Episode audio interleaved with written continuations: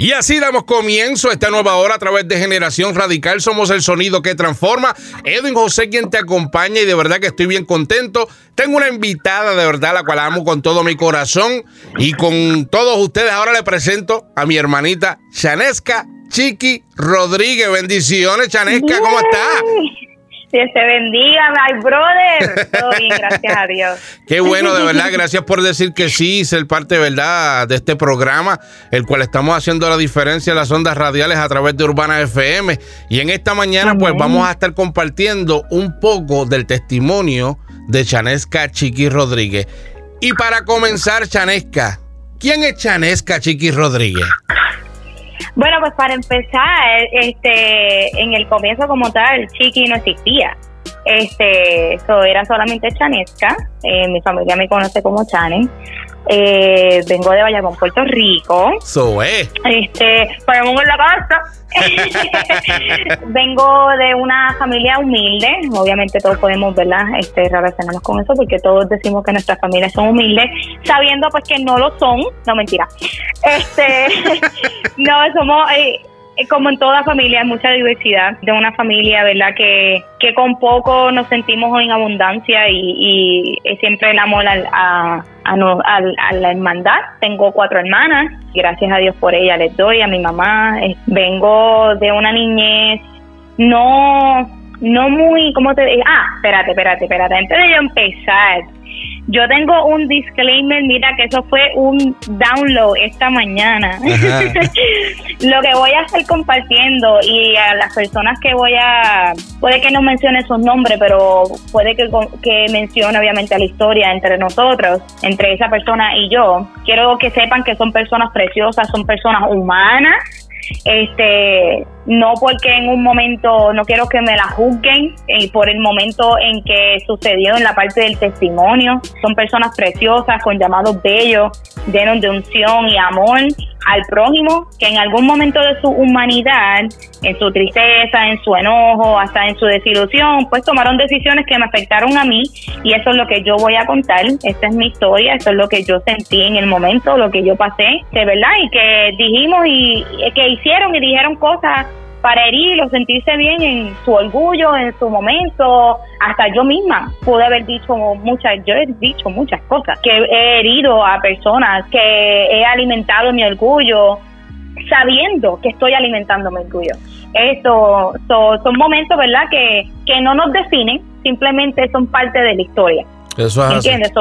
Al radio escucha, por favor, escuchen con oídos de sanidad, ¿no? De esto, lo que voy a compartir no es, viene de un lugar de una cicatriz y no de una herida, no le guardo rencor a nadie, que aunque en algún momento sí lo hice, porque siendo humana y siendo completamente real, ¿verdad? En esta radio que vamos a hablar real. Eso es así, eso es así. Y de esto se trata porque lo que vamos a testificar, por eso es que testificamos para que las personas puedan entender que a lo mejor ellos están pasando algo similar a lo que tú vas a, compartir, eh, a compartir en esta mañana. Y, de verdad, y de esto se trata, tú me entiendes, no juzgando, no señalando, sino que fue una travesía en tu vida, la cual luego vas a compartir cómo tú saliste de eso y cómo Dios hizo el cambio en tu vida. Y de esto se trata. Así que vamos a comenzar, Chanesca. La muchacha es de Bayamón, Puerto Rico. Chanesca Rodríguez. Todavía no está el chiqui entre, eh, envuelto, así que explícame eso. Vamos para allá. pues mira, este el Chiqui fue un nombre que, que mi esposo, de hecho, me bautizó con él. Este, Dios juntó a mi esposo para llamarme el Chiqui. Realmente, obviamente viene de chiquita, claro, porque no soy gigante para los que me conocen. Eh, eh, llego a los cinco pies raspando, estoy ahí en la en el verge, como se dice, ¿verdad? Gigante en corazón, como dice mi esposo. Este, y yo lo creo y así, y así lo vivo. Eh, pues vengo de Bayamón, como te mencioné, tengo cuatro hermanas, vengo de, de una familia, ¿verdad? De que con poco pues eh, vivíamos en abundancia, eh, mi mamá hizo lo mejor que pudo este, y, le doy gracias a Dios por ella, por su valentía, por su coraje, en, no dejarse ganar por, las adversidades de la vida y, sacarnos hacia adelante. Pero hubieron momentos en mi vida de, lo que la palabra que viene a mi mente de cuando yo pienso en mi, de mi niñez y hasta mi juventud es abandono. Mm. Y abandono emocional, abandono hasta físico este abandono hasta espiritual. You know, en algún momento yo, mi abuela sembró la semilla de fe eh, y el temor de, Dios en nuestra vida. Le doy gracias a Dios por, por haberla escogido a ella como el pilar de la, de la familia. Siempre lo que recuerdo de ella es que siempre está orando, una mujer de fe inquebrantable, pero sí, me viene a la mente el abandono porque desde el inicio me sentía así. Desde el inicio, desde el momento de la concepción, like conception, like the, creation, de la creación de, de, mía, que Dios escogió el, el, lugar perfecto, el momento perfecto y a las personas perfectas para quien soy. Este, para crear y, y, llamarlos mis padres, ¿verdad? En sus adversidades y en sus momentos, pues ellos tratando de descifrar sus cosas en su vida, pues eh, me sentía así, me sentía abandonada, me eh. sentí eh, en algún momento hasta rechazada. Y en ese, en ese, en ese, caminar que te estabas sintiendo de esa manera, Chanesca, empezó a entrar, este, obviamente, pues el sentir de la soledad, rechazada, que nadie te amaba, este, a lo mejor pues pensabas que no valías nada. ¿Empezó a ti a renacer a lo mejor un sentido o un sentir de rebelión? Ah, pues claro que sí. O sea, yo soy la del medio de la casa, eh, para, para añadirle, ¿verdad? El sazón este, eso me sentía muy pequeña para las grandes y muy grande para las pequeñas. So, no encontraba salida, no eh, me siento abandonada por, por un lado, me siento abandonada por rechazada por el otro. Entonces, pues me siento forzada a salir y buscar a alguien que me soportara.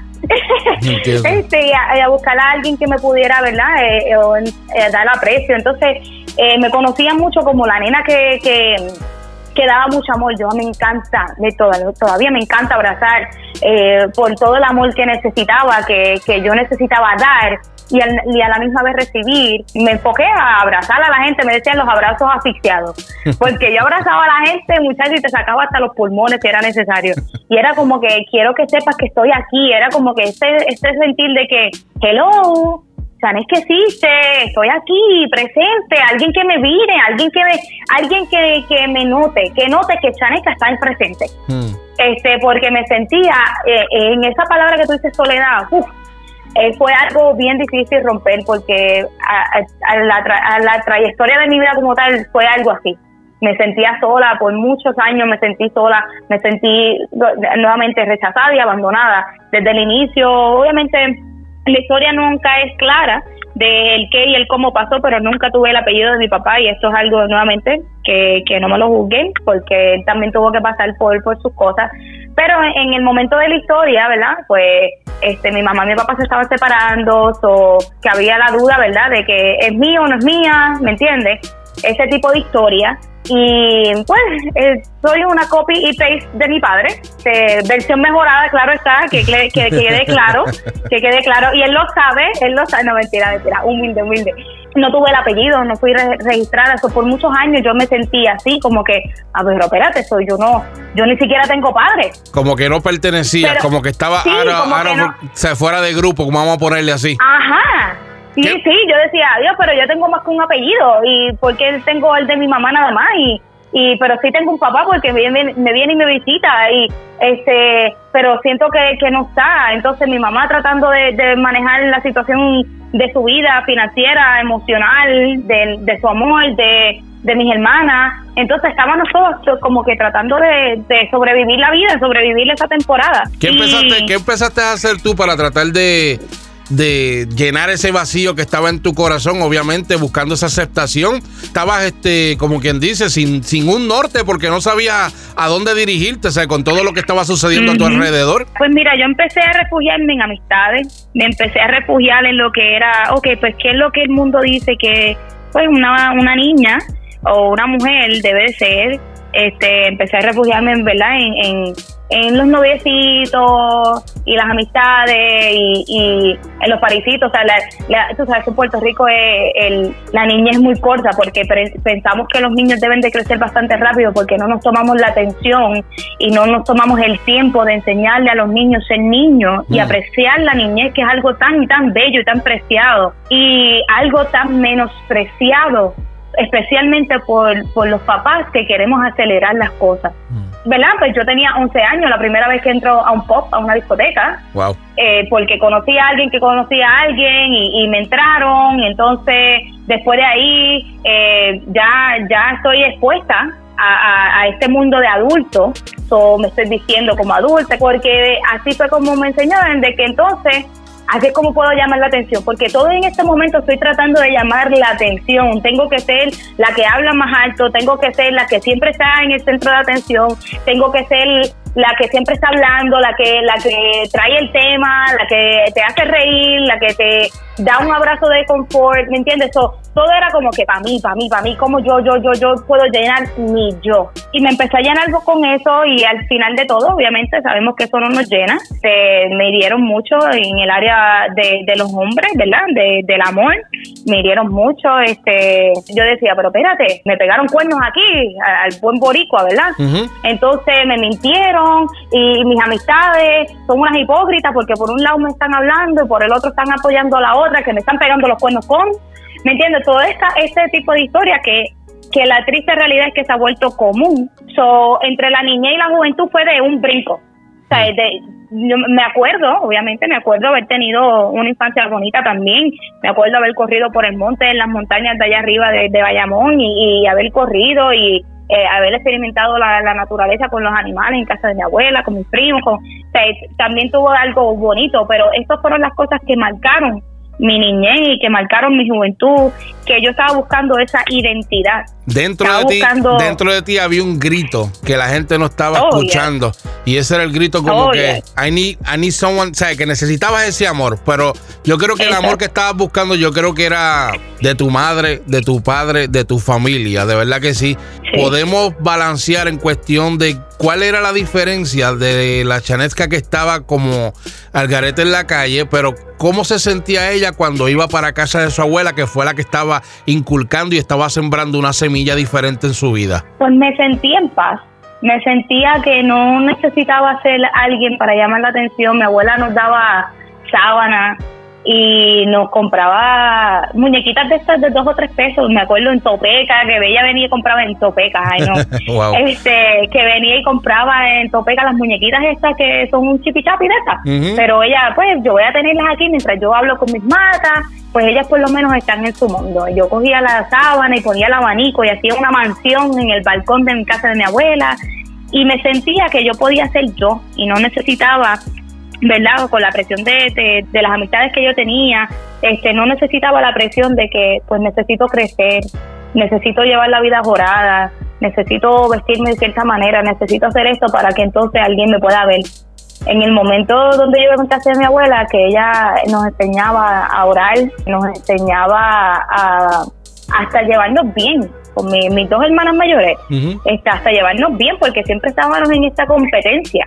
Este, y en casa de mi abuela, mi abuela veía eso y ella decía, no, ustedes van a jugar juntas, yo compré las muñecas, pero ustedes van a jugar juntas.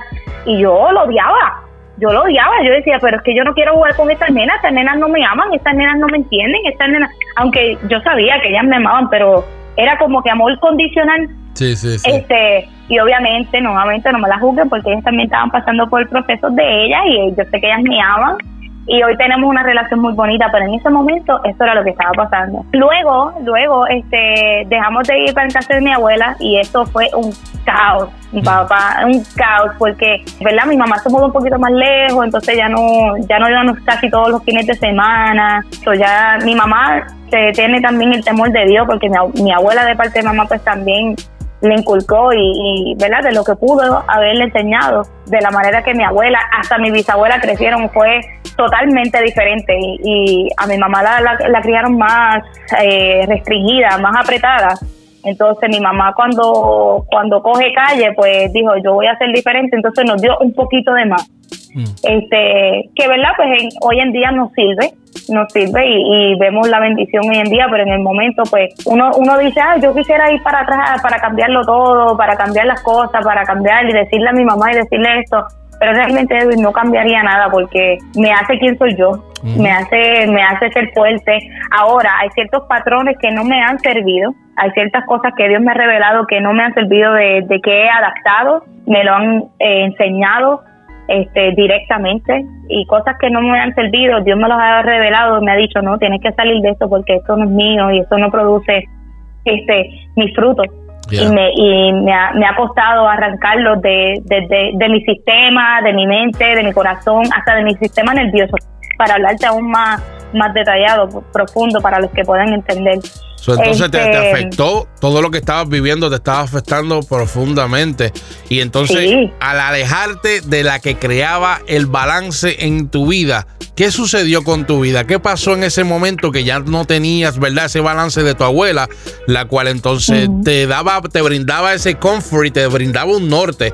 ¿Qué sucedió con tu vida? ¿Cómo te estabas sintiendo cuando en realidad te encontrabas con Chanesca tú a tú frente al espejo? Pues me encontraba bien seca, me encontraba seca, me encontraba de que rebelde, uff, rebelde, bueno, de toda mi familia, entonces todos estaban diciendo que yo era la más que peleaba y yo decía, pero es que no soy yo el que busca el problema, a mí me busca el problema. Yo no quiero pelear, es que me buscan y me buscan. Entonces, y me pasaba peleando todo el tiempo, no tan solo con mis hermanas, pero Ah, pues, ok, pues tú dices esto, pues vamos, vamos a darle un par de puños entonces. Ah, pues vamos, ¿me entiendes? Eso todo era lo resolvía, pues, pues hay una manera de resolverlo y vámonos para la calle. O hay una manera de resolverlo, pues vámonos con los puños. O hay una manera de resolverlo, pues te voy a sentir, pero tan, te voy a, te voy a, te voy a ofender tanto. Te, exacto, te voy a humillar tanto que te vas a sentir súper pequeño. Entonces, esto, hoy los conocemos como bullying. Wow. yo empecé a bullear a la gente. Si es una palabra, por favor, escúchenme, pero yo acabo de decir bullear. qué, interesante, de verdad, este, de una persona que, como compartiste al principio, quería brindar ese amor que no recibía abrazando, pero a la misma vez se convirtió en una peleona, una rebelde. O sea, daba amor, pero también rebuleaba. Sí, y era, y sabes qué, yo creo que era más el coraje de no entenderme, el coraje de que no sentía que me entendían, el coraje que sentía de por qué entonces no me aman, por qué si estoy haciendo todo esto para placerte, por qué no, por, qué no me reciben de la misma, de la manera que yo quiero que me reciban. Eh, pues quiero que me vean como esta esta niña que, que ama, esta niña que está aquí para ayudar y siempre mis intenciones las malinterpretaban y creo que era eso una de las cosas que activaba mi coraje, de que no me entendían, de que y al no entenderme de otra gente, yo no podía explicarlo porque ni yo misma me entendía. Mm. Y creo que es algo bien crucial, especialmente desde la niñez hasta la juventud, enseñarle a nuestros hijos de, de la importancia de, de, lo que es conocerte y mirar tu corazón de lo que tú quieres hacer, no lo que la sociedad te está diciendo que haga, eh, y no presionar a nuestro hijo con que con esta imagen de que, ah, pues yo quiero que mi hijo sea un abogado o yo quiero que mi hijo sea, y todas estas presiones que les ponemos tan innecesarias a nuestros hijos sin que ellos tengan una voz. Mm. ¿Me entiendes? Y le ponemos todo esto de que, ah, pues si tú vas a tener una voz, vas a tener A, B o C, escoge. Y tú dices, pero ven acá, esas son las únicas opciones. Mi corazón está diciéndome que yo tengo que tener la voz de Z. Mm. ¿Me entiendes? Y, y, limitamos mucho a, a nuestros hijos porque pensamos de que, pues yo soy el papá yo soy la mamá, yo soy mejor porque yo sé lo que es bueno para ti porque yo estoy aquí en la vida y llevo más tiempo que tú y creo que hasta nos robamos la bendición de ver lo que Dios quiere hacer con nuestros hijos. Y somos egoístas con ellos. Eso es así, yo creo que hay muchos padres también que todavía no han madurado y son niños criando otros niños y ahí es que y ahí es que choca la cosa, pero en realidad con todo ese sentir que estaba sintiendo, con toda esa soledad, con toda esa rebelión, llegó un momento que tu vida empezó a cambiar. Y quiero que me cuentes cuando venga este ese encuentro que tú tuviste con el Caballero de la Cruz. Así que pendiente a la segunda parte de aquí de Generación Radical. Y Chanesca, con lo que me estabas compartiendo, ¿verdad? El principio de tu mamá y tu papá, este me viene a la mente, ¿verdad? El Salmos 27.10, donde dice que aunque mi padre y mi madre me dejaran, con todo Jehová me recogerá. Así que familia, pendiente de la segunda parte, estás escuchando a Generación Radical. Somos el sonido que transforma. Y en esta mañana tenemos de entrevista, entrevistando a Chanesca Chiqui Rodríguez, el cual está compartiendo su testimonio. Ahora vamos a empezar la segunda parte. Hablamos en la primera, ¿verdad? Una muchacha rebelde, la cual se sentía vacía, este, una muchacha, ¿verdad? Que llena de amor, pero a la misma vez confundida y estaba, ¿verdad? Tratando de demostrar un amor, pero de una manera diferente, a veces hasta con agresión. Así que, Chiqui, vamos para la segunda parte y cuéntanos ahora de qué fue lo que sucedió en tu vida que hubo un cambio. Pues el cambio empezó cuando nos mudamos para los Estados Unidos. Este, en esta parte tengo 15 años este, me mudó para, para la Florida y empezó a tener más rebeldía porque ahora estoy arrancada de todo lo que yo era, una transición fuerte, todo lo que yo pensaba que me identificaba, este, cogí rebeldía en, contra de mi mamá. Yo le decía, yo estoy donde estoy por culpa tuya. Yo, a mí muchas cosas, muchas cosas que yo tuve que después pedirle perdón a mi mamá mm. por lo que le dije, ¿verdad? En mi ignorancia y en mi, en mi dolor y en mi ira, este, pues, eh, porque son sentimientos, ¿verdad? Que si no los tratamos nos consumen y nos convierten en personas no muy agradables. Este, y en mi rebeldía, en mi dolor, empezamos a ir a la iglesia. Mi mamá nos, nos dijo, no, vamos a ir para la iglesia, nos vienen a buscar el domingo, y yo, ok, pues a buscar. Pues te viene a buscar a ti, pues yo no pienso ir. De una niña que le encantaba ir a la iglesia. Ah, no, pues vas tú, porque yo no quiero ir. Antes de, ¿verdad? Sabiendo que, que tenemos llamado y de que tenemos que tenemos propósito. Me habían puesto algo en la en el en el tobillo este, que si para envidias y, y cuestiones. Obviamente yo estoy buscando cosas que me llenen, cosas que, que me den dirección, cosas que, que, me den sentido en la vida, cosas, ¿verdad? Entonces, pues en, en un momento de, de, entre la niñez y la juventud, pues me amarran algo en la pierna y, y, y yo me aferré a eso, de que sí me estaba protegiendo cuando el poder más grande lo tiene Dios y el único que nos puede proteger de cualquier cosa. y el único que nos puede, nos puede identificar, nos puede dar identidad y nos puede cubrir de cualquier cosa que venga que, que venga en contra de nosotros. El, el único que nos puede proteger es él, no un hilito pues yo, pues yo decía, no, pero es que yo necesito ir para la iglesia. Entonces, digo, historia larguísima, corta, mi mamá sigue presionando y me dice, no, vamos a ir. Pues vamos para la iglesia. Y yo digo, ¿sabes qué? Ok, vamos a ir. Cuando voy, esta noche estoy adorando con mi mamá y mi hermana y en mi cuarto y estamos, pues cada una de mis hermanas tiene un don precioso y tengo una en particular que ella, que es la que va después de mí, ella tiene una voz preciosísima, preciosísima y algo pasa, ¿verdad? Cada vez que estamos todas juntas y estamos adorando a Dios, se siente algo bien bonito, bien bonito. Pues ese día estamos las tres, cuatro, mi mamá y mis dos hermanitas pequeñas, este, adorando en mi cuarto y de la nada se explota lo que yo tenía en mi tobillo.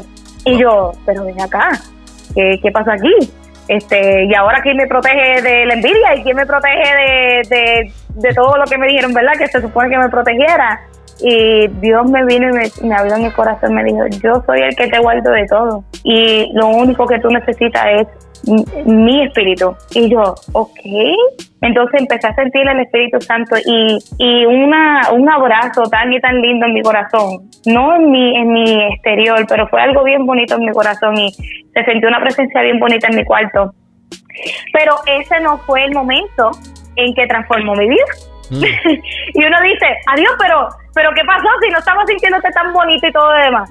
Pues ahí empezó eso. Entonces yo era bien analítica. Y digo era porque todavía estoy trabajando con ellos, pero quiero creer y quiero seguir declarando que era, ¿verdad? Para que no tenga poder sobre mí, de que todo era, ah, pues si no hace sentido, no es verdad. Si no hace sentido, no es verdad. Aunque nuestros ojos lo puedan ver, que es loco.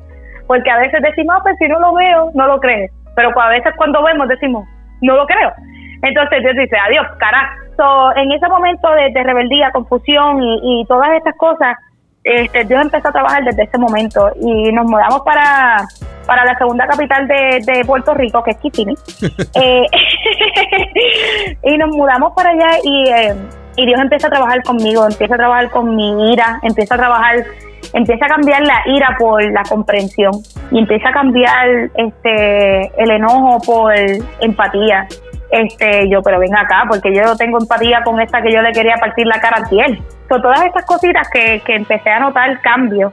Entonces le digo a una amiga mía que me había invitado hace mucho invítame para la iglesia yo no sé qué tú tienes pero vamos este en la iglesia tiene que haber algo y yo necesito ir y ella pues está bien antes de verdad esto es súper clave porque antes de yo llamarla y decirle que yo necesitaba ir para la iglesia eh, el día antes eso fue un viernes el día antes yo estoy en, en, un, en un club y yo me sentía, Edwin, tan y tan fuera de lugar. Pero seguí con, con la apariencia de que estamos teniendo un buen momento, estoy having fun, ¿verdad? Me estoy divirtiendo, estoy pasando la chévere con mis amistades, este, porque si me voy yo, pues se va todo el mundo, todas mis amistades. Entonces yo dije, no, Chane, porque es que tú no vas a hacer un agua fiesta Entonces tú tienes que quedarte aquí y disfrutarlo supuestamente con tus amistades para que ellos vean que una, tú no eres una charra, acuérdate que queremos ser aceptados por ellos. So, todas estas cosas, ¿verdad? Que están pasando sobre mi mente, me quedo. Pero Edwin, tú no vas a creer lo que Dios hizo en el club. Hmm, o sea, yo estoy, yo estoy en la pista bailando porque yo era de que si uno me prende las luces yo no me voy. Y perdiendo hasta abajo hasta más no poder. Y verdad porque pensaba que eso era una de las cosas que me identificaban que me gusta todavía bailar. Este no hasta abajo así como bailaba verdad porque ya eso no soy yo pero sí yo bailo con mi esposo bailo con mi familia me entiendes y, tengo un buen momento con la música. La música no es pecado. Eh, eso es otro tema para otro día verdad Edwin eso es así Uh, anyway, eh, estoy bailando y de la nada me siento como que, boom, tú no perteneces aquí. Y yo miro, era, tú sabes, las películas, cuando tú le das como que slow motion en un tipo de un club, tú le das slow motion y luego le das pausa a la película. Exacto. Y la única persona que se está moviendo eres tú. Así literalmente, eso fue lo mismo que yo vi esa noche. Me acuerdo como ahora fue un muerto cuatro. Y estoy mirando como que, what the heck, que yo estoy, o sea, yo no consumí nada para estar viendo cosas así. Yo no estaba, ¿me entiendes? En ese momento sí lo consumía en, en, en esa temporada, pero en, ese momento yo no tenía ningún tipo de sustancia en mi cuerpo. Y yo decía, ¿qué está pasando aquí? Y tú sabes que es loco, haciendo un paréntesis, que yo digo, Dios, tú estás pasado y tú, la gloria es tuya, porque tú sabías que ese día, yo no, en ese momento, yo no debía de consumir nada para que yo supiera y sintiera realmente que lo que yo estaba viendo no era un producto de la sustancia, sino de tu Espíritu Santo, de tu encuentro conmigo. Vuelvo nuevamente a la historia, estoy mirando para todos lados, estoy al lado de la bocina y no escucho nada, eh, esto, todo está en silencio, me siento, cosa que nunca había pasado, y empiezo a mirar y a mirar, y, yo, y lo único que le decía era, te necesito, te necesito, tú no perteneces aquí. Y yo, oh my goodness, yo le dije, pues sabes qué, yo sé que eres tú porque el único que hace algo sobrenatural así eres tú. Y te voy a decir una cosa, porque sí, yo, yo fui brava con Dios, porque nuevamente yo era brava y eso era lo único, la única manera de comunicarme. Y, yo le dije, te voy a decir una cosa, si tú me estás llamando de la manera radical como tú me estás llamando ahora, yo te voy a decir que no me pongas en una banquita y a ponerme a, ir a una iglesia y a hacer un banco más.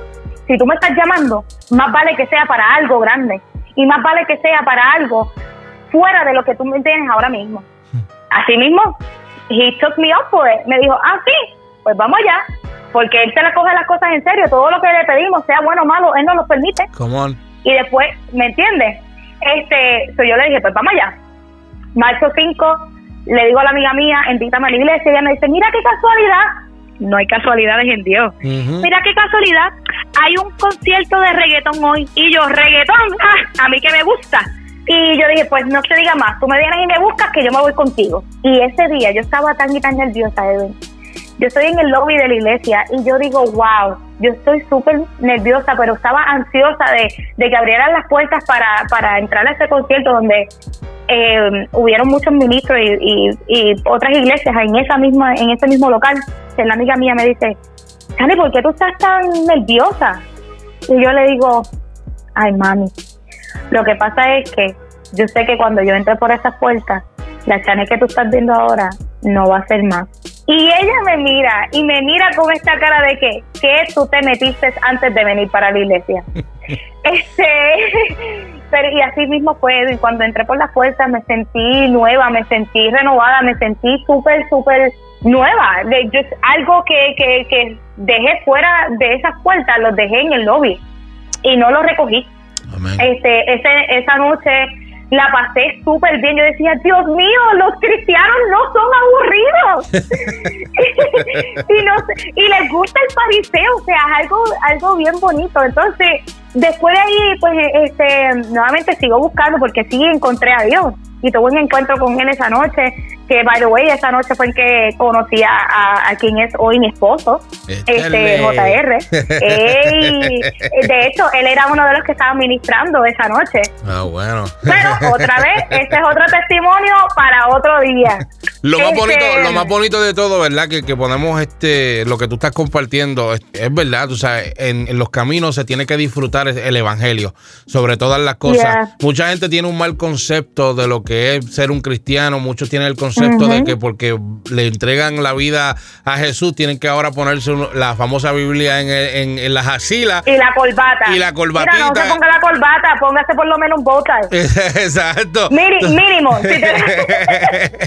¿Qué pasó esa, esa noche? Estabas en el concierto estabas disfrutando, ¿verdad? Porque a veces este, nuestro Dios es un Dios que usa estrategias para llamarnos la atención. Obviamente, si a, ti te, si a ti te gusta el reggaetón, va a utilizar este, ¿verdad? La música, el ritmo de reggaetón con una lírica diferente que es la que va a ministrar y cambiará tu vida. ¿Qué fue lo que pasó en ese momento? Llegaste.